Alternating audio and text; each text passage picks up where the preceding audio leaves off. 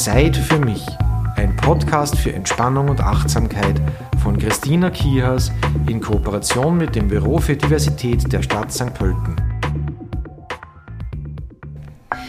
Ein herzliches Willkommen. Schön, dass du wieder mit dabei bist bei Zeit für mich.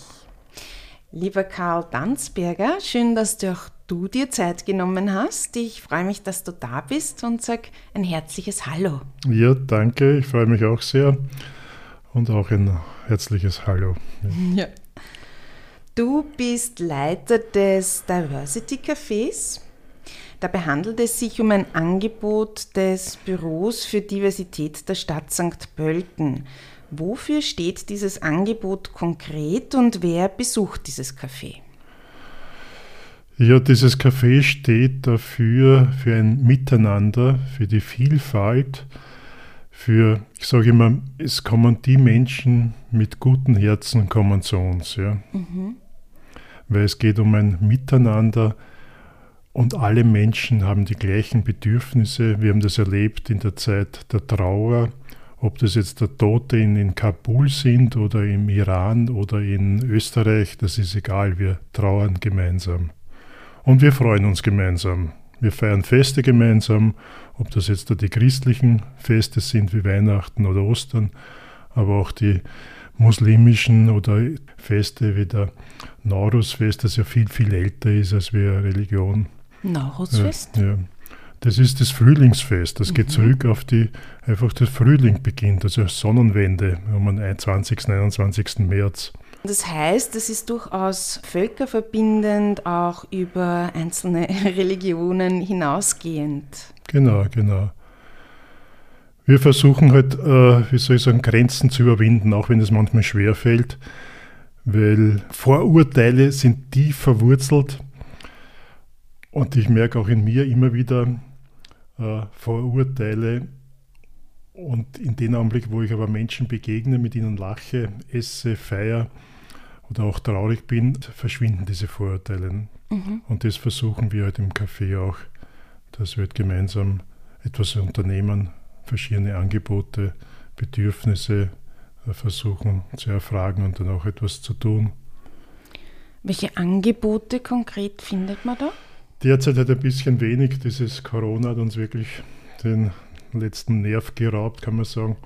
Aber grundsätzlich, wir haben im März 2016 angefangen mit diesem Café, jeden Samstag. Und bald sind also verschiedene Bedürfnisse hochgekommen, ob es jetzt die Deutschkurse sind. Wir hatten ja zeitweise Deutschkurse mit ungefähr 70, 80 Teilnehmer, Teilnehmerinnen. Wow. Ja, in drei, vier, fünf verschiedene Gruppen. Ob das jetzt eine Frauenrunde ist, ein Frauentreff, ein Männerabend oder eben das gemeinsame Café, das sie dann auch geteilt hat, den Samstagcafé und den Montagcafé, weil manche am Samstag nicht konnten, weil da die Familie hier im Vordergrund ist. Oder Zumba für die Frauen, mhm. ja, Mal- und Kreativkurse. Wir haben immer versucht äh, zu fragen, oder die Leute sind zum Teil selbst eben wirklich gekommen und haben gesagt, können wir nicht, können wir nicht, können wir nicht das Fest feiern oder können wir nicht das machen oder jenes machen. Und meine Aufgabe als Projektleiter war dann eigentlich immer nur zu schauen, ist der Saal frei? Haben wir Platz? Wer macht mit? Wie macht man das? Also die Organisation ein bisschen abzustimmen. Saal, also das ist im Saal der Begegnung, oder? Das war immer im Saal der Begegnung. Derzeit leider eben besetzt mit diesem Testangebot und damit sind wir momentan noch ein bisschen eingeschränkt. Wir treffen uns derzeit im Steppenwolf jeden Samstag ab 10 Uhr aber der Saal geht uns halt sehr ab. Da war wirklich viel Platz. Mhm. Wir haben dort Feste gefeiert mit 200, 250 Leuten. Mhm. Es ist auch die, diese kulinarischen Köstlichkeiten, also viele Dinge, die wir oder ich nicht gekannt habe. Unglaublich toll. Das, das heißt, ihr kocht miteinander? Nein, miteinander weniger, als wir die Leute bringen einfach was mit. Ja. Mhm. Und dann kann man kosten. Nicht? Also wir machen so ein Stehbuffet meistens und man kann dann halt überall etwas rausnehmen und verkosten. Du hast es schon angesprochen, das Diversity Café musste sich im Rahmen der Pandemie verändern. Kannst du das ein bisschen umreißen? Ja, es ist unsere Leute, die da ins Café gekommen sind, sind natürlich auch von dieser Pandemie ganz stark getroffen. Also es gibt einfach wirklich Leute, die halt zum Teil, weil sie es nicht verstanden haben oder weil sie auch sehr viel Angst hatten, man muss sich vorstellen, die haben ja oft zum Teil schreckliche Erfahrungen und da ist ja durch so eine Pandemie und das Lockdown, man darf nicht mehr rausgehen. Da gibt es, hat es Leute gegeben, die im ersten Lockdown drei Monate nicht außer Haus gegangen sind, weil sie sich gefürchtet haben. Das ist halt mit Aufklärung und zielgerichteter Kommunikation dann doch äh, klarer geworden.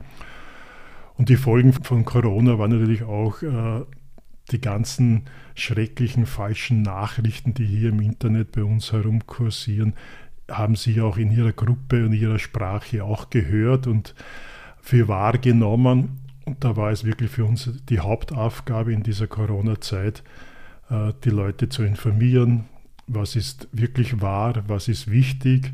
Also ich bin stolz, dass jetzt äh, alle, die ins Café kommen, unsere regelmäßigen Besucher, sind alle dreimal geimpft. Mhm. Also das war teilweise sehr eine langwierige Überzeugungsarbeit, aber es hat funktioniert.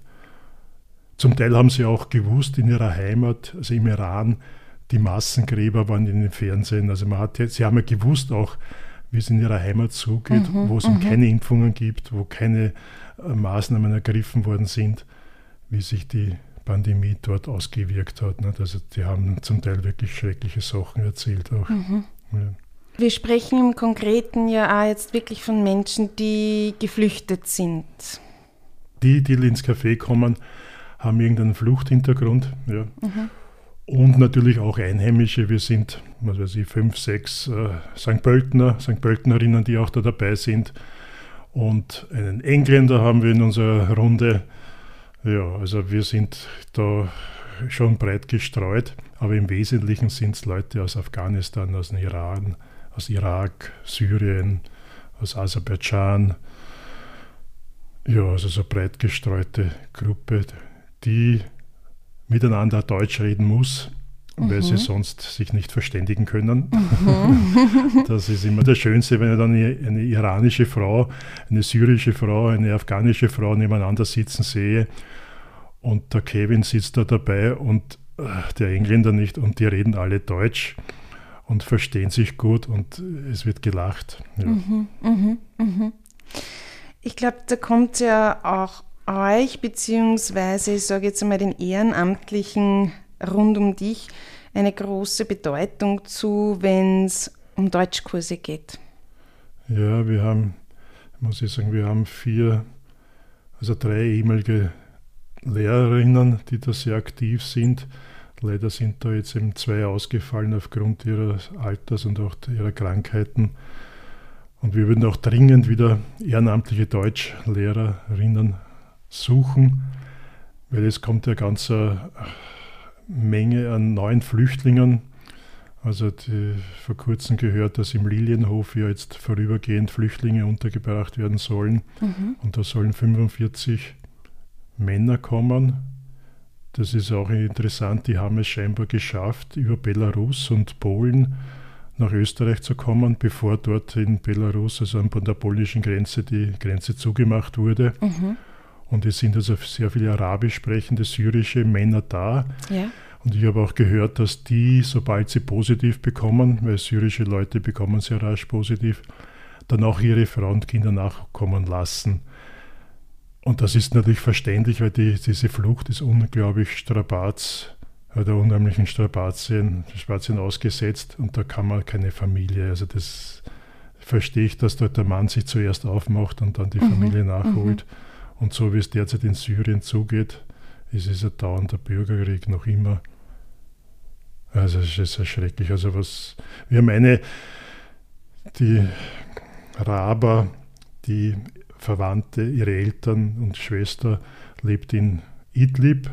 Mhm. Und wenn man Idlib hört und ein bisschen die Nachrichten verfolgt, kann man sich vorstellen, was da los ist. Da, da gibt es diese riesigen Flüchtlingslager, die in Zelten hausen, bei Kälte und im Schnee. Also schrecklich. Ja. Mhm. Ja, Ich bin wirklich froh, dass du da bist. Vielleicht kannst du uns da wirklich auch noch was schildern, was so eine Flucht bzw. so ein Kriegsgeschehen mit einem Menschen macht. Ich denke, also kaum einer dieser Menschen, die nach Österreich gekommen sind oder noch kommen werden, kommen nur, um ein besseres Leben zu haben. Da geht es schon, da gibt es schon Gründe, warum. Und wenn es nur ist, wie in Aserbaidschan, wenn du da eben nicht genügend Geld den wichtigen, wichtigen Leuten oder Polizisten schmierst, bist du schon einmal im Gefängnis oder fällst einmal auf und, und ja, hast Probleme. Also Bestechung, Korruption ist überall eigentlich in diesen Ländern. Du kannst dich auf die Polizei nicht verlassen. Die sind meistens auf der Seite des Mächtigen. Und dann haben sie einfach in den, also sowohl Afghanistan braucht man ja gar nicht fragen oder, oder Syrien, da gibt es Krieg, da gibt es Terroranschläge, da gibt es äh, Bombenangriffe. Also die haben Dinge erlebt, zum Teil auch Angehörige, Verwandte verloren durch Folter, durch äh, Misshandlungen, durch äh, Bombenangriffe und so weiter. Und dann noch die Flucht. Äh, wir sind sehr vorsichtig mit Dinge anzusprechen. Ich frage nicht viel wie bist du nach Österreich gekommen? Weil die sind traumatisiert. Mhm. Es geht jetzt eher äh, um das Hier und Jetzt. Was mhm. brauchst du hier? Wie geht es dir hier? Was sind deine Ideen für die nächsten Schritte? Und da muss man sich vorstellen, viele, die Syrier weniger, die bekommen sehr rasch äh, Asyl, aber alle anderen, zum Beispiel diese aserbaidschanische Familie, die ist jetzt sechs Jahre hier, bitte, yeah. ja, haben einen zweiten negativen Bescheid, sind voll integriert da gibt es zwei Buben. Der eine geht in die, in die Mittelschule, ins Gymnasium. Der zweite ist in den, in den Gymnasiumzweig von der NMS. Und die sollten jetzt wieder zurück nach Aserbaidschan. Also mhm, es ist mhm. unvorstellbar. Ne? Die sind sechs Jahre hier bitte. Ja? ja? Die sprechen perfekt Deutsch. Der Mann könnte sofort arbeiten. Das ist ja das Nächste die nehmen uns nicht die Arbeit weg, die dürfen nicht arbeiten. Die mhm. dürfen nicht mhm. arbeiten. Das, muss, das mhm. weiß ja keiner. Gell? Ja. Das ist ja das Arge, da sagt man ja, die Faulen, die, die haben jetzt sechs Jahre hier und, und leben von unserer Geldbörse. Nein, die dürfen nicht arbeiten. Ja? Also wie Österreich da, muss ich schon sagen, hinterfotzig ist, ja? weil die EU schreibt eigentlich vor, dass die Flüchtlinge nach einer gewissen Zeit, drei Monate oder so, arbeiten dürften. Ja? Aha. Ja? Das ist so ähnlich wie damals einmal die Geschwindigkeitsbeschränkung für 80 Stundenkilometer ausgenommen der Feldstraßen oder Schotterstraßen. Nicht? Also genauso machen sie es hier bitte mit dieser Arbeitsbewilligung. Denn sie dürfen arbeiten, ja, auf Dienstleistungscheck. Das heißt für Private, die können bei dir im Garten Rasen mähen, in der Wohnung äh, putzen, ja. Das dürfen sie mit Dienstleistungscheck. Sie dürfen in der Landwirtschaft in der Saisonarbeit arbeiten. Ja, ja, ja. Das heißt zwei, drei Monate. Mhm. Aber sonst in einer normalen Firma, dort, wo die Leute wirklich gebraucht werden würden, im Pflegebereich, bei Werkstätten, die Frauen können gut kochen, die können Haushalt schupfen, ja? also mhm. die haben viel Erfahrung im, im, im Alltagsleben, also die sind in jeder Küche, werden die willkommen. Ja? Und die Männer sind so, wenn sie haben keine Lehre in unserem Sinn, aber sie haben viel praktische Erfahrung. Die haben durchs Zuschauen, durchs Mitarbeiten vieles gelernt. Das muss man sich vorstellen, wenn man sechs Jahre, also ich kann, ich würde da verrückt werden, wenn ich sechs Jahre in, irgendwo in einem fremden Land bin und nichts tun darf. Ja. ja. Viele generieren ja gerade über die Arbeit auch ihren Lebensinhalt oder wenn man das Glück hat, kann man ja zum Beispiel auch was arbeiten, wo man sich drinnen findet und das geht völlig verloren. Ja, eine Sozialstruktur, Deutsch lernen wäre viel leichter, wenn Sie Arbeitskollegen hätten, wo man täglich Deutsch spricht. Ne? Mhm. Ja.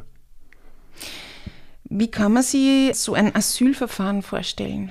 Ich muss sagen, ich bin da auch nicht der große Experte. Also was ich so mitbekommen habe, es gibt einmal eine beim BFA, das ist das Bundesamt für Fremdenwesen und Asyl, gibt es ein Verfahren, da war ich zweimal mit bei solchen Interviews, heißt es dann, kommst zum Interview. Das sind Polizeiverhöre. Also das habe ich bis jetzt nur im Fernsehen oder im Kino gesehen, mhm. wo es ja wirklich ein aggressiver, misstrauischer, muss man fast sagen, bösartiger Beamte da sitzt und dich verhört. Okay. Also wirklich mit einer Sprache, also zumindest die zwei äh, Interviews, die ich gehört habe, die waren also mir hat sich die, haben sich die Nackenhaare aufgestellt mhm. und ich habe geglaubt, ich bin in einem schlechten Film. ich bin in der DDR oder äh, Okay. in, ja, in Russland, in ein, ja, Mhm. weil da wirklich den Leuten unterstellt wird, sie lügen. Dieses Verhör, sage ich mal, dauert fünf, sechs, sieben Stunden. Wow. Also da, da weiß ich nicht mehr, was ich am Anfang gesagt habe. Da, da bin ich so verwirrt, denke ich, dass ich auch die Zahlen durcheinander bringe. Oft geht es ja darum, dass die Glaubwürdigkeit äh, in Frage gestellt wird. Nicht? Ja. Also wenn ich ganz am Anfang sage, ich bin am so und so vielten mit dem Autobus zur iranischen Grenze gefahren und dann bin ich an so und so vielten und so weiter. Also da immer um Daten. Ne? Und dann ist ja die Schwierigkeit, die muslimische Kalender ist ja ganz anders. Aha, Ja, okay. das muss man umrechnen. Ne? Die wollen ja das, ja. Und wenn ich dann nach einiger Zeit, äh, nach drei, vier Stunden wieder gefragt wäre und ich sage jetzt dann ein anderes De- Datum oder bin nicht danach, weil wir mit dem, zu Fuß gegangen statt mit dem Bus gefahren, bin ich schon unglaubwürdig. Okay. Mhm. Und ich denke, nach fünf, sechs Stunden Verhör, ja, da, da, also ich würde da wahrscheinlich lauter Blödsinn mehr, weil da bist du so fertig, ja. Ja, und auch so wie du meintest, dass du ja gar niemanden drauf ansprichst, weil ja ohnehin damit auch Traumata verbunden Ja, sind. ja, ne? ja. ja, genau das ist ja das Nächste. Nicht? Also da gibt es Männer, die also als Folter missbraucht worden sind. Das können sie nicht erzählen. Ja? Mhm. Dann gibt es keinen Asylgrund. Nicht? Die müssen das erzählen, aber. Ja? Aha. Also die, die zweite Instanz ist dann ein Richter. Der erste ist eigentlich nur ein Beamter, der Matura hat und ein bisschen zwei, drei Monate Ausbildung ja? Ja. und alles, das war's. Gell? Der ist weisungsgebunden. Okay. Und in der zweiten Instanz kommt es doch zu einem Richter, der unabhängig ist, nicht weisungsgebunden. Und der äh, schaut dann, was ist bisher erhoben worden, was gibt es für, was hat das BFA beschlossen, was hat es aufgenommen. Und wenn ich dann dann Neues versuche zu erzählen, das wird nicht mehr akzeptiert. Ne? Aha. Also wenn ich meinen Trauma überwunden habe und verstanden habe, ja, ich muss auch diese intimen Sachen von Missbrauch oder dass ich homosexuell bin, sagen, weil als homosexuell in der muslimischen Welt, ja, kann man sich ja vorstellen, dass einem da nicht gut geht. Ja. Das wäre ein Fluchtgrund. Ist ja natürlich auch so eine Sache. Ich meine, wenn in einem anderen Land dafür eigentlich äh, verfolgt werde, ist ja schwierig, dann vor Instanzen zuzugeben. Ja. Man weiß ja nicht, was dann passiert. ja, ne? Ja. Und es gibt leider auch Richter, die sehr voreingenommen sind. Mir sind einfach ein, zwei Richter bekannt. Da weiß man, der vergibt eigentlich nur negative Bescheide. Da gibt es fast keine positiven Bescheide. Und das ist ja auch eigenartig. Nicht? Also es kann nicht sein, dass alle Leute, die zu ihm kommen, keinen Asylgrund haben. Nicht? Und dann der zweite Aspekt, also dieses Argument, wir können ja nicht alle aufnehmen und Recht muss Recht bleiben. Erstens einmal, wir brauchen Zuwachs. Ja? Wir brauchen jedes Jahr bis zu 40.000 Zuwanderer, damit wir unser Sozialsystem aufrechterhalten. Es gibt einen Ar Arbeitskräftemangel, also wir brauchen Leute. Und die Ja. Wirtschaftskammer, wie kürzlich im Radio gehört, überlegt, dass sie aus Vietnam Leute holt für die Pflegeausbildung. Ja? Okay. Bitte Vietnam. Also ob die kulturell näher stehend sind als wieder jetzt ein iranischer, eine iranische Familie, frage ich mich. Gell? Äh, Und die zweite Sache, also einerseits, wir brauchen die Arbeitskräfte und andererseits gibt es ja auch das Bleiberecht aus humanitären Gründen. Also da heißt es ganz klar, wenn jemand fünf Jahre hier ist, sich gut integriert hat, also Deutschkenntnisse, ehrenamtliche Arbeiten, sonstige Beteiligung an der österreichischen Gesellschaft, kann er äh, einen Aufenthaltstitel bekommen. Ja? Ja. Aber das ist halt leider ein Kann, eine Kann-Bestimmung und viele Richter ignorieren das einfach. Genauso wie das kürzlich, also wieder in den Medien war mit dem Kindeswohl. Ne? Kindeswohl heißt, Kinder, die hier in die Schule gegangen sind, die hier sozialisiert sind, dürften wir eigentlich nicht abschieben. Ne? Ja. Zum Beispiel die Aser- äh, aserbaidschanische Familie, da ist der Bub, glaube ich, die zwei Buben sind 12 und 14, die sind sechs Jahre da, das heißt, die sind im Prinzip hier ja, Aufgewachsen. aufgewachsen, gell, können ihre Muttersprache kaum ja, und sollten dann wieder zurück. Ja. Es gibt auch andere Richter, es gibt auch andere Beamten beim BFA, die es sehr wohl äh, sich mit den Menschen auseinandersetzen. Ich brauche kein Verhör, um drauf zu kommen, ob ein Mensch lügt. Ja. Mhm. Das kann ich auch, spüre ich auch, das ja. merke ich auch so. Ja, ja, ja, ja, man spürt es ja. Ja, mhm, mhm, mhm.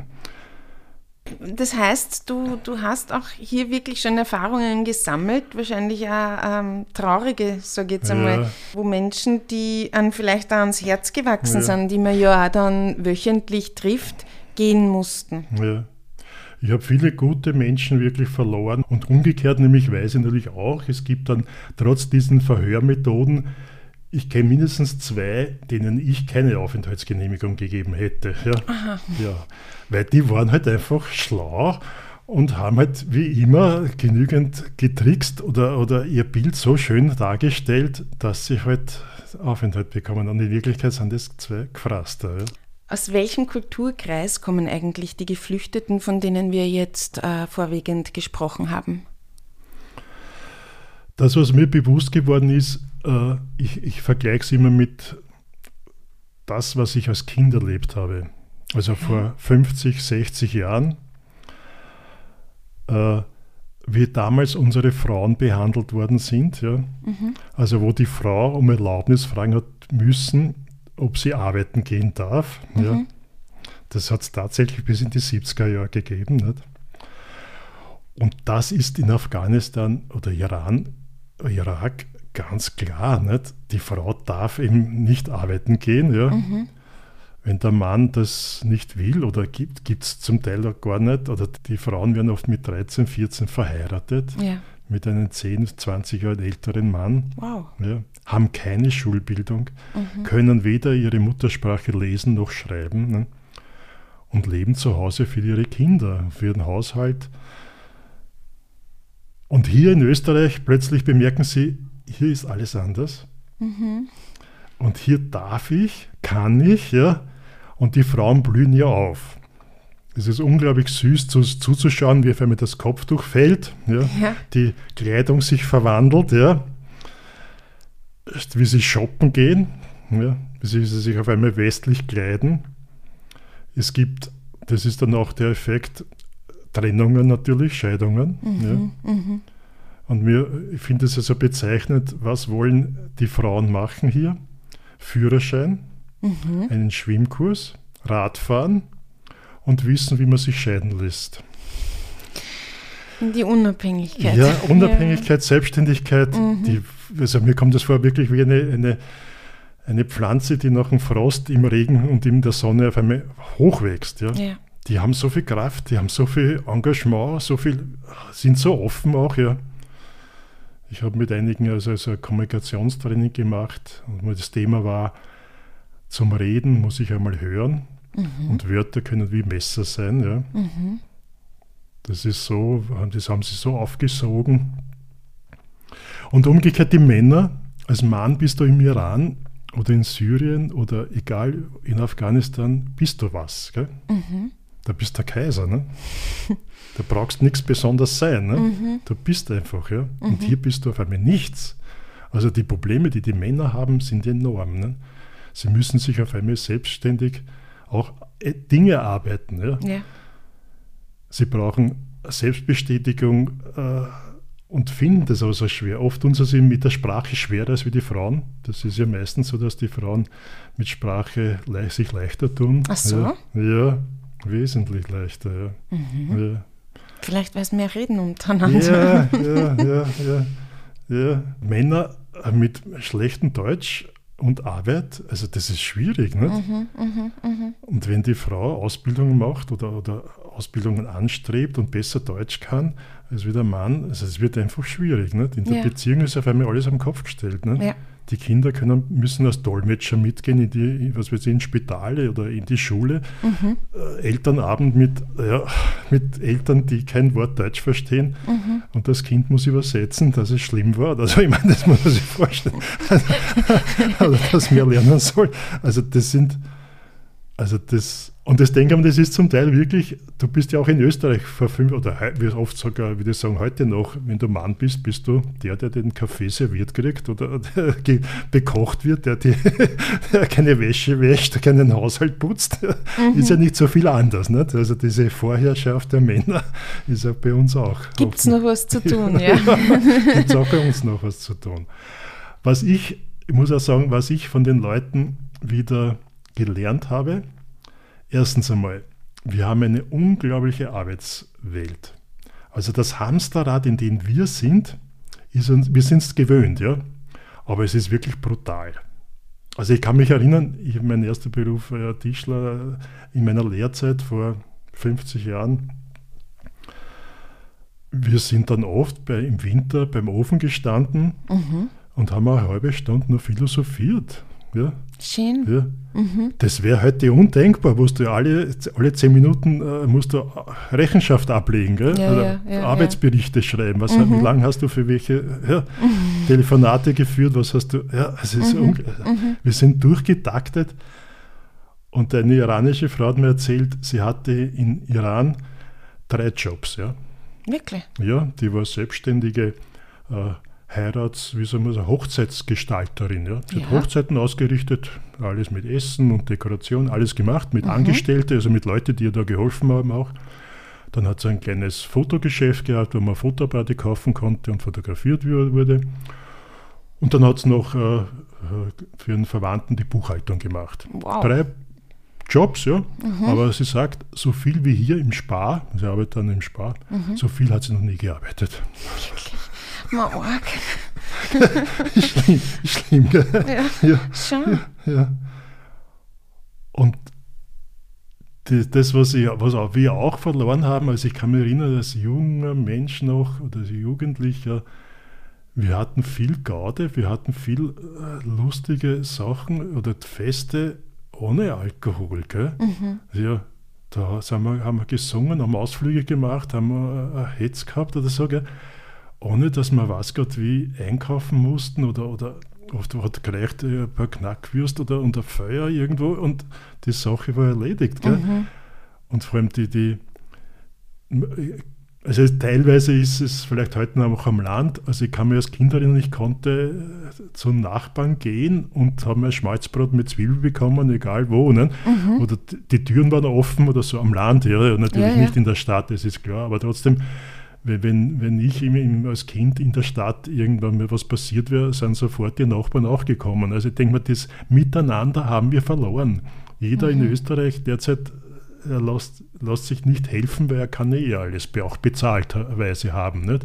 Also dass wir das ist auch so eine Frage. Ich frage mich manchmal, ob es, das, äh, ob es deshalb ist, weil man natürlich befürchtet, dann muss man ja eh wieder was zurückgeben. Ne? Ja, das genau, das so in Schuld zu stehen ja? Mhm. Ja, und nicht als, als Selbst, also ein, wird ein, ein, ich weiß, ein irakischer, ein Kurde war das, also ein irakischer Kurde, der gesagt, sein Nachbar, der ein, würde ich sagen, ein etwas verwahrloster Österreicher war, der halt mit ihm auch in diesem Billigstquartier gewohnt hat, in, in der Nachbarwohnung, der hat ihn gefragt, ob er, ob er mal Geld borgen kann. Mhm. Der hat dann gesagt, in seiner Kultur ist es nicht möglich, da Nein zu sagen. Ja. Das ist selbstverständlich, wenn ich einen Nachbar, wenn der fragt, kannst du mir Geld borgen, dass du ihm was borgst, wenn du mhm. was hast. Ja. Mhm. Mhm. Und hat er ihm was borgt? Ja. Mhm. Also das denke ich mal, das wäre bei uns na, wird man wahrscheinlich. Würde man also nicht, sie nie trauen zum Nachbar gehen, kannst du mal einen 100er borgen. Undenkbar, nicht? Ja. Ja. ja. Ich habe auch das Gefühl gehabt, dass es zu Beginn der Pandemie, sage ich jetzt einmal so war, dass man doch wieder ein bisschen mehr aufeinander geschaut hat. Ja. Und jetzt wieder so, ja, mit, mit geimpft, nicht geimpft, was auch immer, ja. mit den 3Gs dann wieder ein Auseinanderdriften geschehen ist. Ja.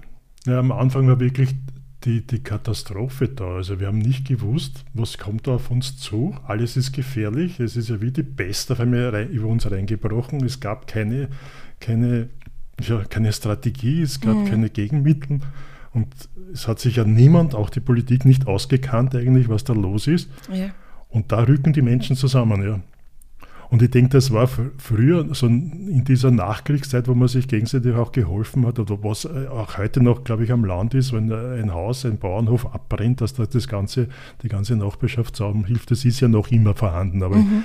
in, in, in den Städten, in dieser ich bin wer, ich kann mir alles selber machen und ich kann mir das alles selber kaufen. Ich habe also dieses, dieses egoistische, egozentrische Individualismus, äh, ich bin und kann und ich brauche niemanden. Mhm, ja, mhm, das ist mhm. schlimm. Also wir sind da wirklich innerlich irgendwie vereinsamt, glaube ich. Gell? Und das kann man von diesen Leuten wieder lernen. Ja? Mhm. Also ich bekomme von den Leuten so viel an, an Wärme und, und ja, zurück, Energie zurück. Ja. Also ich bin jetzt erst vor kurzem drauf gekommen, ich habe mir gedacht, wieso werde ich nicht eingeladen? Und dann habe ich bemerkt, ich könnte jederzeit zu jemandem hingehen und sagen, hallo, ich bin da. Die lassen alles liegen und stehen und bekochen mich. Ja. Mhm. Aber sie warten, dass ich komme. Ja. ja. Und das ist das Missverständnis, das ich gehabt habe. Ja.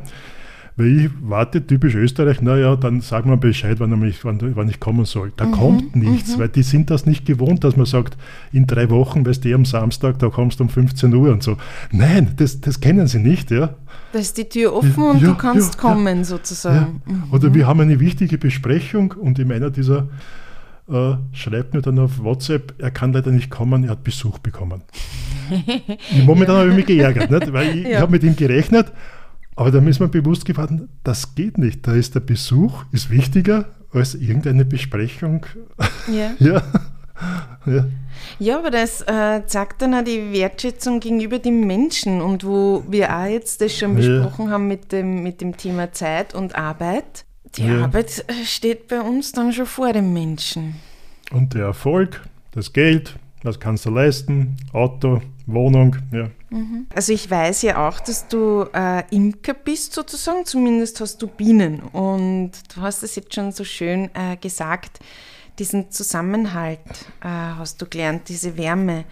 Und ich glaube auch, dass das durchaus eine Eigenschaft ist, die man bei den Bienen lernen kann. ja. ja, von den Bienen kann man auch sehr viel lernen. Also ich muss zugeben, ich habe erst, ich habe seit 2004 von meinem Vater, der ist damals gestorben, plötzlich Bienenvölker geerbt. Ich habe allerdings auch schon vorher immer wieder mitgeholfen in der Kindheit und als Jugendlicher und so. Also ein bisschen was habe ich von Bienen gewusst. Aber so richtig, denke ich mal, habe ich erst in vor, vor drei, vier Jahren begriffen, was mit den Bienen überhaupt los ist. Ja. Bei den Bienen muss man einfach achtsam sein. Ja. Man muss alle Sinne offen haben und da mhm. wirklich, da ist wirklich der Geruch. Wenn ich einen Stock aufmache, kann ich riechen, ob das Volk krank ist zum Beispiel. Wirklich? Ja.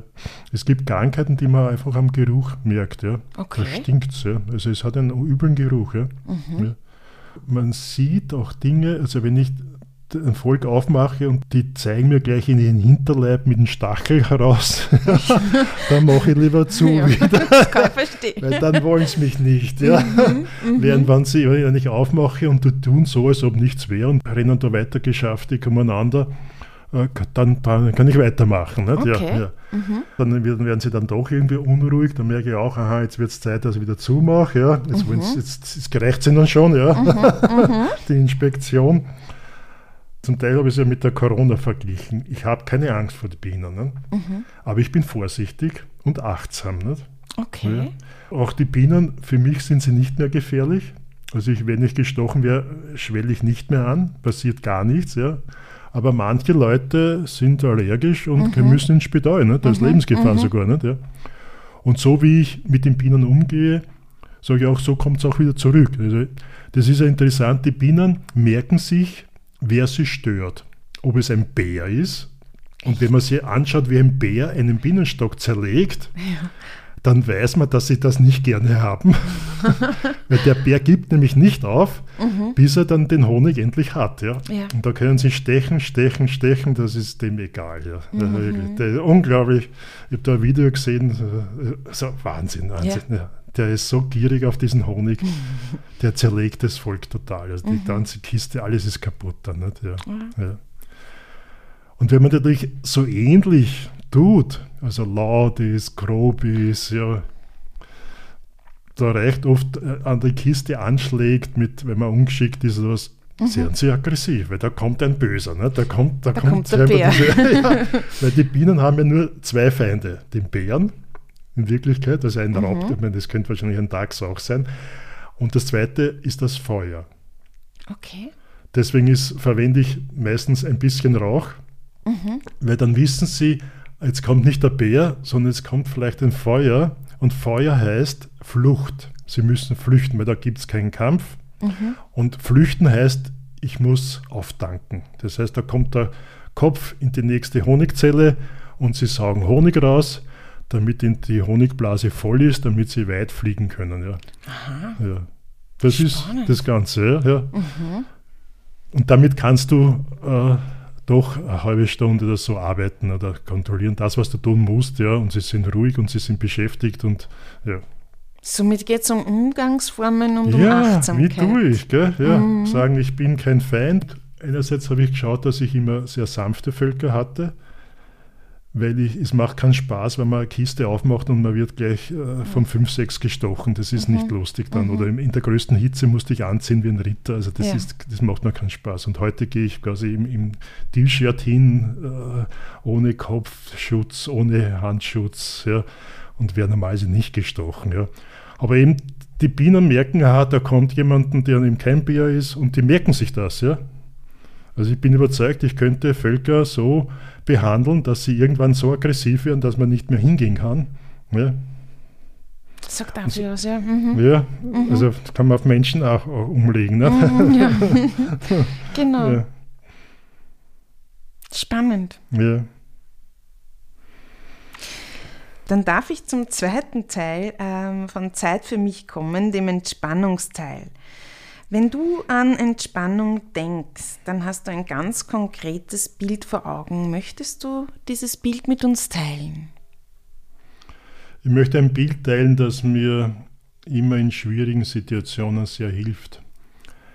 Ich bin nach einer sehr schmerzhaften Trennung einmal so raus in die Natur zu dem Bienenstand von meinem Vater damals und habe mich unter den Bienen, das war ein bisschen eine höher gestellte Bienenhütte, habe ich mich unterhalb hingesetzt und die sind die Bienen so rausgeflogen auf die Wiese und haben die Blüten nicht abgesucht. Also dieses Summen, die Sonne, die Wiese, mit den einfach dieses, diese Geräusche der Vögeln, der Bienen.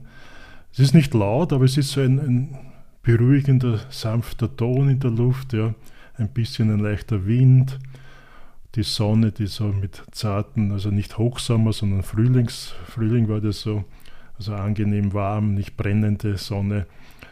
Äh, das ist dann so für mich so ein Bild, wenn ich Ruhe brauche, beim Zahnarzt zum Beispiel, ja, hole ich, mir, hol ich, hol ich mir dieses Bild her und ja, bis komme ein bisschen zur Ruhe und zur, ja, besänftige meine Emotionen dann, ja dann darf ich dich und unsere Hörer und Hörerinnen dazu einladen, dass sie jetzt dieses Bild auf sich wirken lassen. Und ja, ich möchte den summenden Bienenatem heute vorstellen. Da kriegt man zum einen auch sozusagen den Hals ein bisschen frei, wenn man es so räuspert oder so, wenn man das Gefühl hat, man einen Frosch im Hals. Andererseits auch den Kopf. Und es gibt dazu, man nennt es Mudra, das macht man mit den Händen kann man, wenn man möchte, mit den Daumen über die Ohrlapperl sozusagen die Ohren schließen. Da die Ohrlapperl direkt draufhalten, genau. Und die restlichen Finger kommen dann in weiterer Folge auf den Kopf, weil man die Aufmerksamkeit nach innen richtet und sozusagen der Kopf dann zu vibrieren beginnt. Und wir werden nämlich dieses ähnliche Geräusch wie die Bienen erzeugen mit einem Summton. Vielleicht machen wir das siebenmal gemeinsam. Man atmet durch die Nase ein.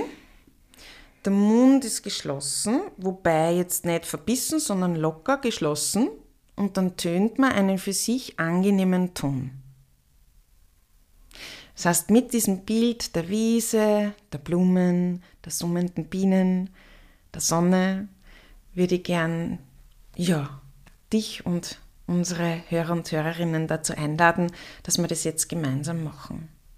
Dazu setzen wir uns am besten aufrecht hin, erden uns, schauen, dass wir halbwegs entspannt sind, vor allem im Schulterbereich. Und dann schließen wir mal unsere Ohrläppchen und ja, vielleicht noch nicht ganz, weil sonst hört ihr mich nicht, aber macht es dann einfach im eigenen Tempo und für euch so ein angenehmer, summender Ton. Siebenmal. Jeder zählt für sich mit. Wir beginnen gemeinsam. Wir atmen über die Nase ein. Und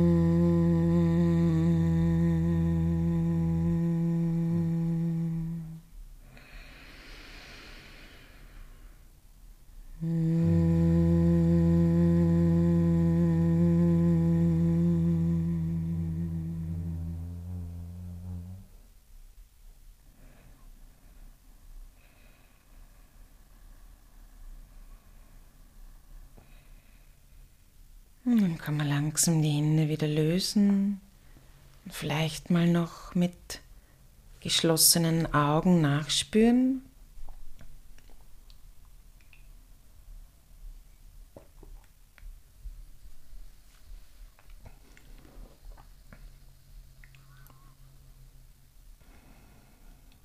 Und für mich hat diese Art zu atmen immer eine sehr beruhigende Wirkung.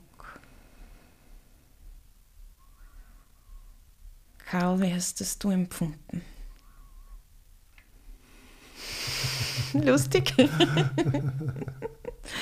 habe es interessant gefunden, also ich, ich, diesen gleichbleibenden Ton kann ich weniger gut, als wie, also wie eher so wie die Bienen ja. wirklich herkommen, wegfliegen, herkommen, mhm. wegfliegen. Das ist, ich habe oft so lustige Begebenheiten. Es gibt Bienen, ist mir schon ein paar Mal passiert, wenn ich ihnen zu lästig werde. Ne? Dann kommen sie in Sturzflug wie ein Kamikaze mhm. und klopfen an. Also sie stechen nicht, sondern sie, sie mit vollem Tempo fliegen sie an meinen Oberkörper, dass man das richtig spürt, ja, mhm. aber sie stechen nicht, ja. so quasi nur als Warnung. Schon langsam geh, geh. Mhm, mhm. Spannend. Ja. Oder sie umfliegen mich und haben ein bisschen einen bösen Ton. Da denke ich mir, ah, okay, ja, ich mache jetzt gleich fertig. Weil die wirklich gefährlichen sind die, die, wo du nichts mitbekommst. Da bist du auf einmal gestochen. Oh je. Das ja. sind wirklich die, die, die bösartigsten. ja. da weiß man nicht, wie da geschieht. Ja. Mhm. Lieber Karl, ganz, ganz herzlichen Dank für unser gemeinsames Gespräch. Ja, ich wünsche dir viele offene Begegnungen, keine stillen von hinten. ja. Dankeschön. Danke auch, war sehr interessant, ja.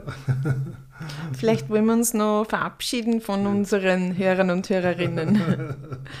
Vielen Dank fürs Dabeisein. Tschüss. Ja, ciao. Tschüss. Zeit für mich ein Podcast für Entspannung und Achtsamkeit von Christina Kihas in Kooperation mit dem Büro für Diversität der Stadt St. Pölten.